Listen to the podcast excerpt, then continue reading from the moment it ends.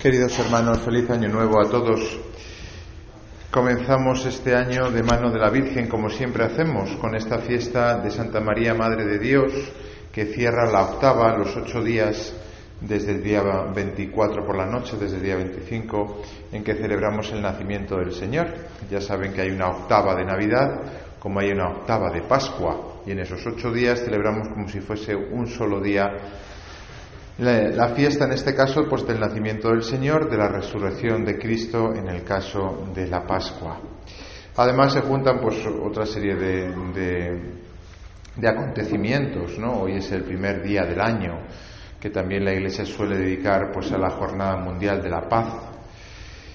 Y también, bueno, pues tenemos muy reciente el fallecimiento de, de Benedicto XVI, el Papa emérito, ¿no? que ha muerto en la octava de Navidad, de igual manera que Juan Pablo II murió en la, en la octava de Pascua, también, si no me equivoco, eh, en un sábado, ¿no? Día de la Virgen, que es lo que estamos celebrando. De hecho, esta fiesta es la fiesta más importante de la Virgen María. Eh, porque es verdad que podemos celebrar en algunos lugares y en algunos pueblos, pues más, por ejemplo, la fiesta de la Asunción, porque está, es el verano y estamos en el pueblo y son las fiestas, o la fiesta de la Inmaculada, porque es la patrona de España, pero lo cierto es que esta fiesta es la que da sentido al resto de, fiestas de la Virgen. Si María no hubiese sido elegida como la Madre de Jesús, pues no hubiese habido el resto de las fiestas. Luego esta es por decirlo así, la fiesta de las fiestas. Qué pena que en este día muchos, incluso cristianos, ¿no? se pierdan la oportunidad de ir a misa y de tener, ¿no? La alegría de celebrar a María como Madre suya, Madre nuestra, Madre de Dios. Quizá nunca nos terminaremos de dar cuenta de lo que significa que una mujer la llamemos la Madre de Dios. Estamos demasiado acostumbrados a decir que una mujer es la Madre de Dios, pero no tiene ni pies ni cabeza. Si esto en tiempo de los filósofos griegos, Platón, Aristóteles y demás, se hubiese comentado, pues igual que otro tipo de verdades cristianas, como la Trinidad, que Dios es trino, que es una familia, hubiésemos pensado que está loco ese filósofo que hace esa hipótesis, ¿no? Lo que pasa es que nosotros no hacemos filosofía. La filosofía es la cabeza humana que se pone a dar vueltas y a pensar y que llega donde llega. Nosotros hacemos teología. Y la teología lo que hace es darle vueltas, pero al dato revelado, es decir, a lo que se nos ha mostrado. Y lo que se nos ha mostrado es que esta, esta mujer, una mujer, un ser humano como nosotros, eh, como bien sabemos por los evangelios, recibió la visita de un ángel que le, eh, le, le, preguntó si quería ser la madre del Mesías. Siglos después, en el año 431, en una ciudad de Asia llamada Éfeso, los obispos de entonces se reunieron todos juntos y se pusieron a deliberar, ¿no? Cómo había que llamar a esa mujer. Porque claro, ellos quizá eran más conscientes todavía que nosotros de que llamar a una mujer madre de Dios era un sinsentido. Filosóficamente hablando era como decir que uno es tres y tres es uno en el, tema de la Trinidad? Pues algo parecido, decir que un ser humano, que es una criatura, es la madre de Dios, pues como que no cuadra el círculo, ¿verdad? Y entonces se pusieron a pensar entre ellos y, se tiraban de las barbas y todo, y se peleaban, porque los obispos eran muy divertidos en el siglo V, y se peleaban de verdad, no como ahora, ahora solamente se lanzan tweets como mucho.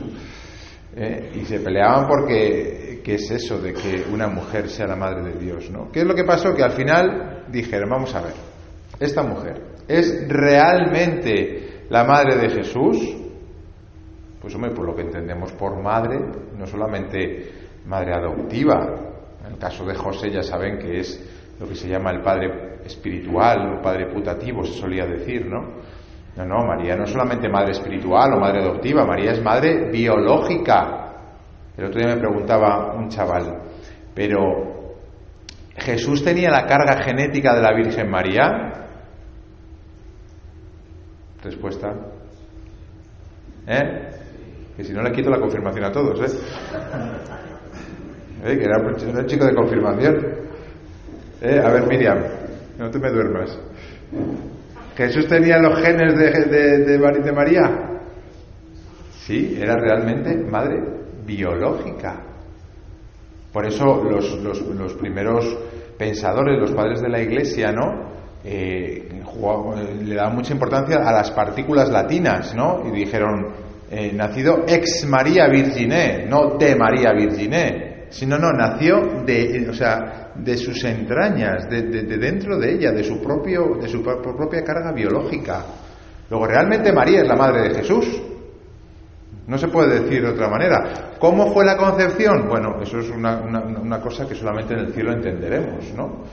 Pero realmente María es la madre de Jesús. Lleva la misma carga genética, que esto es muy interesante, ¿eh? porque cuando luego comulgamos, decimos, hombre, pues aquí hay algo de la Virgen, ¿verdad? ¿Verdad? Como cuando decimos, mira, se parece al Padre, se parece a la Madre. Pues Jesús se parecía a la Virgen, porque tenía la misma carga genética. Claro, por otra parte, Jesús, Jesús es el Hijo de Dios que es lo mismo que decir Dios, porque sabemos que el Padre y el Hijo, aunque hay entre ellos una, una eh, relación, ¿no? De, de, procesión, una procesión que se dice en teología, realmente están al mismo nivel. Realmente Jesús es Dios como lo es el Padre o lo es el Espíritu Santo. Claro, entonces juntaron las dos afirmaciones y dijeron, vamos a ver, si María es madre de Jesús y Jesús es Dios, María es madre de Dios. Punto, pelota. Ya está. Y siempre eh, nos quedaremos admirados de este misterio. Por eso cuando a la iglesia la tachan de machista, ¿no? es que de primeras uno le puede decir, pero vamos a ver, usted, eh, en su ideología, en su partido, en su grupo, en su asociación, en su filosofía ideológica, lo que tenga usted, ¿hay alguna mujer que le dé una categoría más alta que Madre de Dios? Porque nosotros, además desde el principio, que no es una cosa que haya, haya, tenido que hacer una huelga de hambre la Virgen María, no, no, costó entenderlo porque era algo realmente grandioso. Pero es que se reconoció desde el principio y hubo un estallido desde entonces de, de, cariño y de veneración a la Virgen María. Por supuesto, sabiendo que ella es un ser humano, ciertamente, no se nos va la cabeza como creen los protestantes, nuestros hermanos protestantes, no, no, sabemos que es un ser humano, pero realmente Dios le ha dado un puesto muy singular dentro de la creación, de tal manera que una criatura humana puede decirse que es también la Madre de Dios. Bueno, pues es lo que estamos celebrando hoy, ¿no? En estos ocho días nos hemos ido fijando, pues primero quizá en el niño, que nació, que todos estábamos esperando. Luego pues nos fijamos en la Sagrada Familia el día 30. Nos fijamos también en San José, que es el que está por ahí siempre escondidito, ¿no? que, que, apenas sale, pero que era partícipe del misterio. Y hoy, para terminar, nos fijamos en la Virgen María. Por eso, ojalá que hoy tengamos un día tranquilo por la tarde para rezar el rosario, para eh, contarle a la Madre todas nuestras necesidades, para pedirle, para suplicarle, para realmente pedirle que nos bendiga este año. Cuando decimos feliz año nuevo, pues yo no sé ustedes cómo dicen feliz año nuevo, pues no sé, a lo mejor me imagino que los que no tienen fe, pues es como, bueno, a ver si tenemos suerte este año, ¿no? A ver si, si las estrellas se alinean, ¿no? Y entonces, pues, pues entonces la, la cosa va bien. Nosotros no creemos en ese tipo de cosas. Nosotros lo que creemos es en la bendición de Dios. Por eso hemos leído en la primera lectura cómo Dios le pide, le enseña a Moisés a bendecir al pueblo de Israel. Y de hecho terminaremos con la bendición que la Iglesia reserva para este día. Y de alguna manera también pedimos a la Virgen que nos bendiga este año. Y podemos realmente esperar cosas grandes. No como el anuncio de Campo Frío, ya siento decir la marca, pero es el anuncio famoso de esta época, ¿no? No sé si lo han visto, pero es el típico anuncio que siempre se ve en esta época, donde empieza con lo tremendo que está la situación, ¿no? Y muchos famosos pues dicen pues eh, eh, la incertidumbre y el colapso, ¿no? En el cual vivimos y, el momento apocalíptico, ¿no? Y de repente, bueno, pues sale una niña por ahí y dice, pero nos vais a dejar esta herencia, lo que tenéis que dejarnos es coraje. Y entonces pues todo el mundo se emociona y empieza a pedir coraje. Y digo yo, ¿en nombre de quién o, por razón de qué tenemos nosotros esperanza? Tenemos ganas, energía, tenemos fuerza para tener realmente coraje.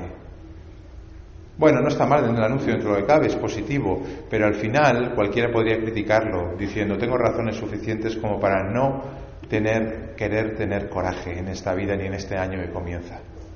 Si nosotros tenemos coraje y mucho más que coraje, tenemos esperanza, es porque nosotros somos hijos de Dios, porque se nos ha dado una madre. Ayer leía una de estas bromas graciosas que han hecho por la muerte del Papa Benedicto, ¿no? Que decían, anda, que tiene narices que irte eh, el día de Nochevieja a cenar con tu jefe. Bueno, pues no es nuestro jefe. De hecho, yo contesté a la broma. ¿eh? Y ha habido gente que me ha, que me ha felicitado, ¿no? Porque no es nuestro jefe Dios, es nuestro Padre, es nuestro Padre. Luego morir, ¿no? Eh, eh, a las puertas, ¿no? De, un año nuevo no es mala suerte. No, todo lo contrario, es irnos a la casa del Padre y es vivir la Navidad eterna, como está haciendo Benedicto XVI. Este hombre, vamos a ofrecer la misa por él, claro, vamos a a interceder por él en la misa, aunque seguro que dentro de poco, si no casi ya, está intercediendo él por nosotros, ¿no? Porque, y termino ya, ¿no? Hay que decir algo de este hombre que ha sido tan vilipendiado. Cuando yo estaba en Francia estudiando, en Lyon, eh, estaba, me imagino que estaría trabajando, y fui a misa por la tarde, y recuerdo pues como el sacerdote salió y nos dio la noticia de que había sido elegido Benedicto XVI. Y lo dijo el sacerdote casi como, como pidiendo perdón, como, como diciendo, madre mía, la que nos va a venir encima.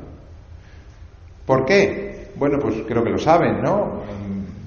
Joseph Ratzinger eh, fue eh, eh, elegido por Juan Pablo II para ser el presidente, el prefecto se llama, de la Congregación de la Doctrina de la Fe, que es el órgano, como el ministerio dentro de la Iglesia, el dicasterio se llama, que se encarga de velar por la ortodoxia de la fe. Es decir, para que la fe católica pues no se disgregue y haya una multitud de, posturas, como pasa por ejemplo en la Iglesia protestante, pues el cometido del Papa es velar por la unidad de la fe. Y ese cometido, pues el Papa Juan Pablo II se lo encomendó a Joseph Ratzinger. Él, como prefecto de la doctrina de la fe, tenía que velar y por tanto, pues alguno le tenía que tirar de las orejas. Y le decía, oye, que por ahí no se va. Y lo hacía muy suavemente, la verdad, que para tirar de las orejas lo hacía muy bien. ¿eh? Ratzinger. ¿eh? Tiraba de la oreja pero no mordía. Bueno, pero como le tocaba el oficio de malo de la película, porque la congregación de la doctrina de la fe en tiempos A era el santo oficio que se encargaba de la Inquisición, pues entonces eh, le cargaron ¿no? sobre Joseph Ratzinger un montón de eh, mentiras, ¿no? entre otras mentiras que había participado con el régimen nazi, cuando él fue, al final, el pobre, pues una víctima más, que tuvo que alistarse en el ejército por obligación, cuando él y toda su familia estaba en contra del régimen nazi, ¿no? Bueno, pues así se nos dio la noticia a muchos de nosotros, y así la recibió el mundo, y así mucho, durante mucho tiempo mucha gente ha estado muy, muy confundida. Y esto es bueno saberlo, porque en la Iglesia pasa continuamente, no solamente con los papas, con los obispos, con cualquiera que se atreva a ir contra corriente. Y si uno lee ¿no? la, vida de Benedicto XVI, tienen la biografía muy bonita, eh, muy larga pero muy bonita de Peter Sewell, ¿no? una vida entera de, entrega a la Iglesia, pues uno ve que era un hombre sencillo, un hombre que hizo lo que no quería. Él no quería ser obispo, y menos el de Roma. Y tuvo que ser obispo y además obispo de Roma. Y gracias a este hombre, y gracias a tantos hombres en la iglesia, y gracias a tantos cristianos como nosotros, que nos levantamos cada día no para hacer lo que nos apetece, lo que nos da la gana, sino lo que realmente Dios nos pide, pues cambiamos el mundo. Como lo hizo la Virgen María. ¿Ustedes creen que la Virgen María tenía ganas de ser la madre del Mesías? ¿Que hacía campaña electoral para ser la madre del Mesías? Pues no. La Virgen María, como Benedicto XVI, como tantos otros en la Iglesia, eran personas humildes, sencillas, llenas de cariño, de amor, y que precisamente por eso, pues el Señor se fijó en ella, en ellos, y le concedió pues lo que menos esperaban. Por eso, qué grande ser cristiano, qué grande empezar el año no con el coraje de campo frío, sino con la esperanza ¿no? de ser hijos de Dios, de ser hijos también de María, porque lo más bonito es que la Virgen María no es solamente Madre de Dios, ya lo sabemos, es Madre nuestra, porque Jesús quiso precisamente en el momento de su testamento firmar con su sangre que nos la dejaba como madre nuestra. El testamento de sangre del Señor fue darnos a María por madre.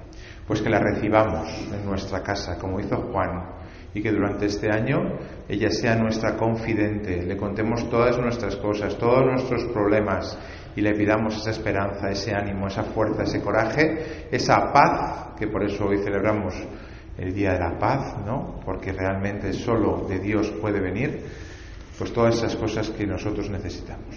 Que el Señor nos lo conceda por intercesión de la Santísima Virgen.